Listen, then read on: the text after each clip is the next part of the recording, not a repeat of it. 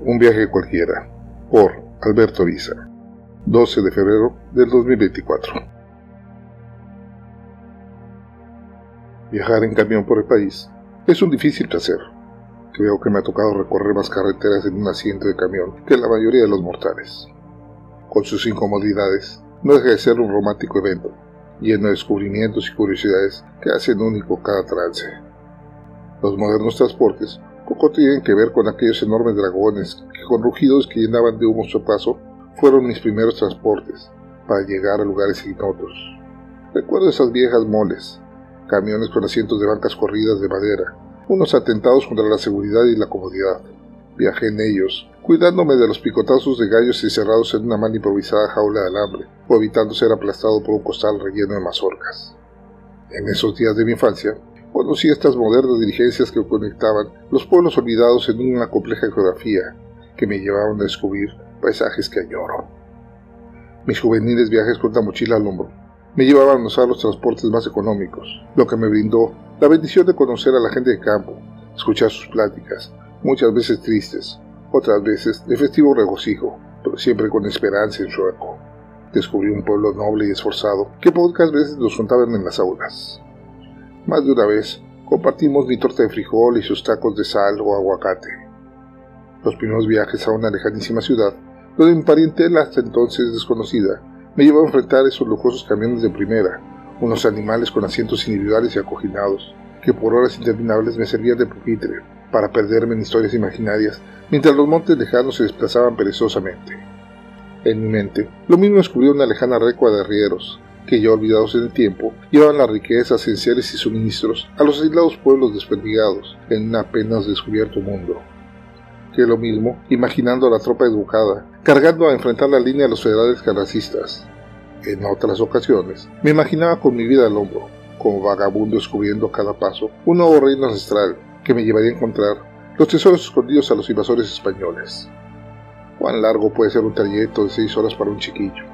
La comodidad del mullido asiento no era suficiente para mantenerme quieto, pasando el sentado a mil posturas, de cabeza, acostado y hasta sumido entre los asientos en una monótona melodía de ruidoso motor. El llegar a esa lejana ciudad hizo que entendiera que en la igualdad existían diferencias. Me encontré con personas como cualquier otra, pero los sutiles cambios, el tono de voz, la ropa o simplemente el andar me sumían en un nuevo país, tan parecido pero a la vez tan extraño para mí. Ese sentimiento de vagabundo en llantas rentadas fue un vicio que me llenó el alma. Cuando más adelante me tocó viajar al extremo del país, a las tierras de una naciente industria turística, me encontré con un paralelismo casi real, con comidas, colores, olores y entonaciones que me hacían dudar de que compartiéramos bandera. Qué difícil aceptar que en unas cuantas horas los conocidos cerros y las lejanas serranías podían ser sustituidas por interminables pasillos de paredes verdes que en muchos momentos se tornaban en largas cúpulas de vegetales ladrillos. ¿Quién iba a pensar que ese movimiento chiquillo se encontraría viajando en esos cambiantes monstruos de asfalto por toda la geografía de este país? La edad, los estudios y la vida en sí me llevaron a tener que pasear de un extremo a otro del país, cuatro días en el negro camino, pasando de los desiertos sin fin a la cerrada jungla, un viaje que más que llevarme a mi destino, me transformó el alma sintiendo la curiosidad de un niño en cada estación, escuchando los relatos sin fin de los abnegados choferes que por horas insanas mantenían nuestro norte enfrentando cualquier cantidad de retos. El escapar de la lata en ruedas que tantas veces me despertó de la somnolencia siempre era un momento de sorpresas, donde lo mismo descubría una lejosa fonda que las cúpulas imponentes de las iglesias, un majestuoso mar reflejando mis expectativas. Cuántos lugares he pisado en toda la geografía de este país, que en cada uno de sus estados me ha regalado la bendición de su aroma. Ahora, aquí esperando un camión más en mi colección de viajes, volteo a ver a mi alrededor los rostros, algunos serios, otros relajados, y por ahí algunos angustiados. Me hace recordar esa infancia donde en cada rostro recreaba una historia.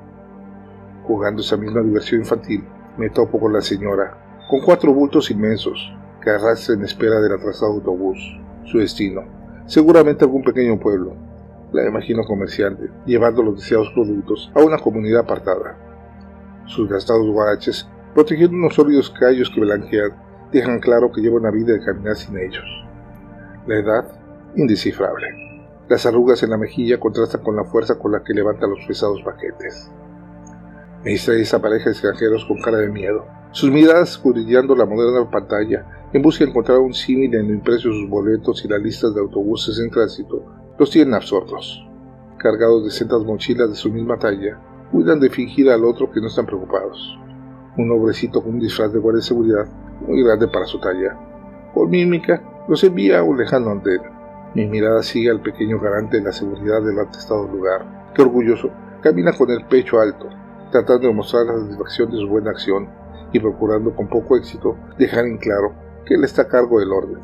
Sus pequeños pasos se pierden en la multitud de personas que se cruzan en la caótica convivencia improvisada. Ese chofer, con un fastidio de lo cotidiano, toma cada boleto, revisa malamente la nomenclatura y repite el asiento al que fue asignado la persona en turno.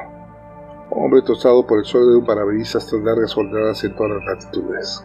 Sus cansados ojos, ocultos tras unos anteojos sucios de tanto poner y quitar, no son suficientes para ocultar su seguridad, esa que seguramente tenían los capitanes del barco. Esta lata en ruedas es su carabela, y bien la guarda. La anciana olvidada de un rincón con su rosario en la mano es una decoración de otro siglo, que en su olvidada sombra llena una paz envidiable. Espera paciente. No tardó en llegar una manada de chiquillos seguido de una abrumada madre, que recuenta interminablemente su jauría de pequeñas piernas. Discretamente, veo cómo la vieja saca de una manga un pañuelo y limpia los fluidos de la nariz del más pequeño, acción que completa con un pellizco de mejilla y un ligero golpe en la nariz. Al que el tambaleante chiquillo responde con una sonrisa que ilumina todo el lugar. El contrastante rostro de un hombre, enrojecido por el esfuerzo, seguramente de correr para no perder su transporte, me obliga a estudiarlo.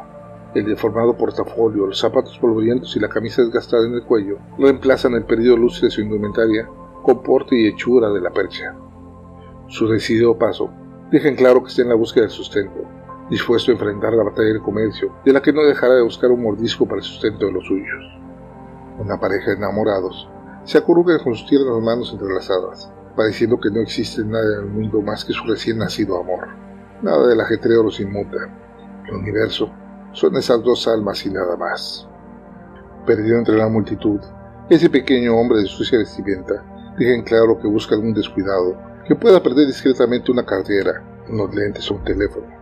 Sus escudriñadores ojos semejan a los de un roedor que en complemento con sus movimientos elásticos se nota dispuesto a la carrera al menor riesgo.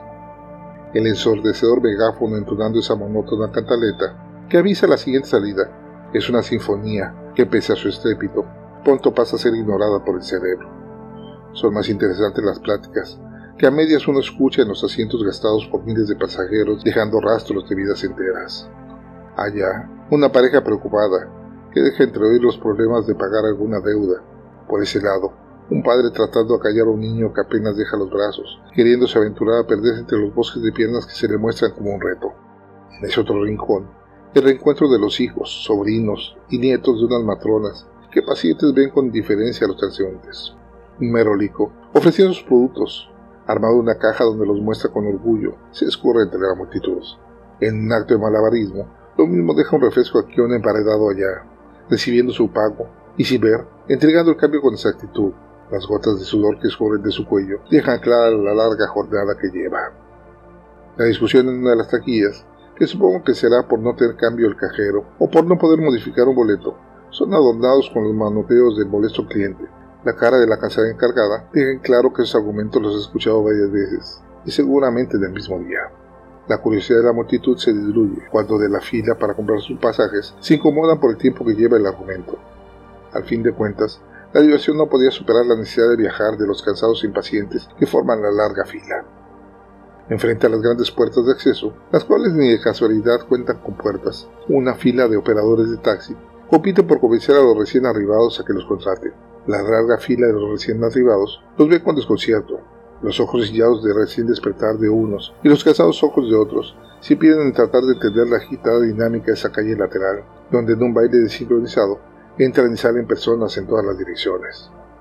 La brisa arrastrada por el cálido viento me regala el perfume de los tacos que se venden al por mayor en ese puesto improvisado con un asador, donde despacha sin parar y compiten los agrupados por el acceso a la salsa, limón o servilletas.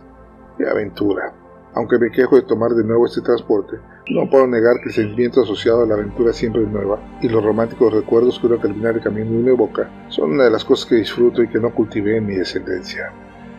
El olor a desinfectante, la grasa del suelo y los estrechos pasillos son un frecuente ritual que ya no pienso, solo ejercito en la sabida paciencia de ver subir al desfile de usuarios en un camión.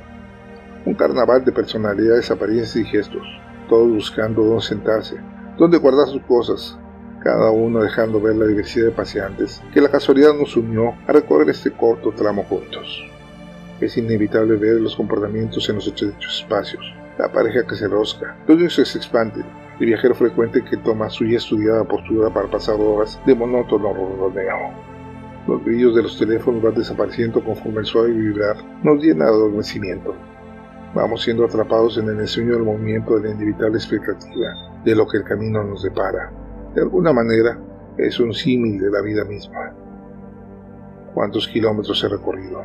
No lo sé, pero sí sé que cada uno los he sentido, algunos sufrido y otros gozado, unos más, apenas los percibí, pero todos y cada uno han sido importantes porque me han llevado a donde nunca pensé.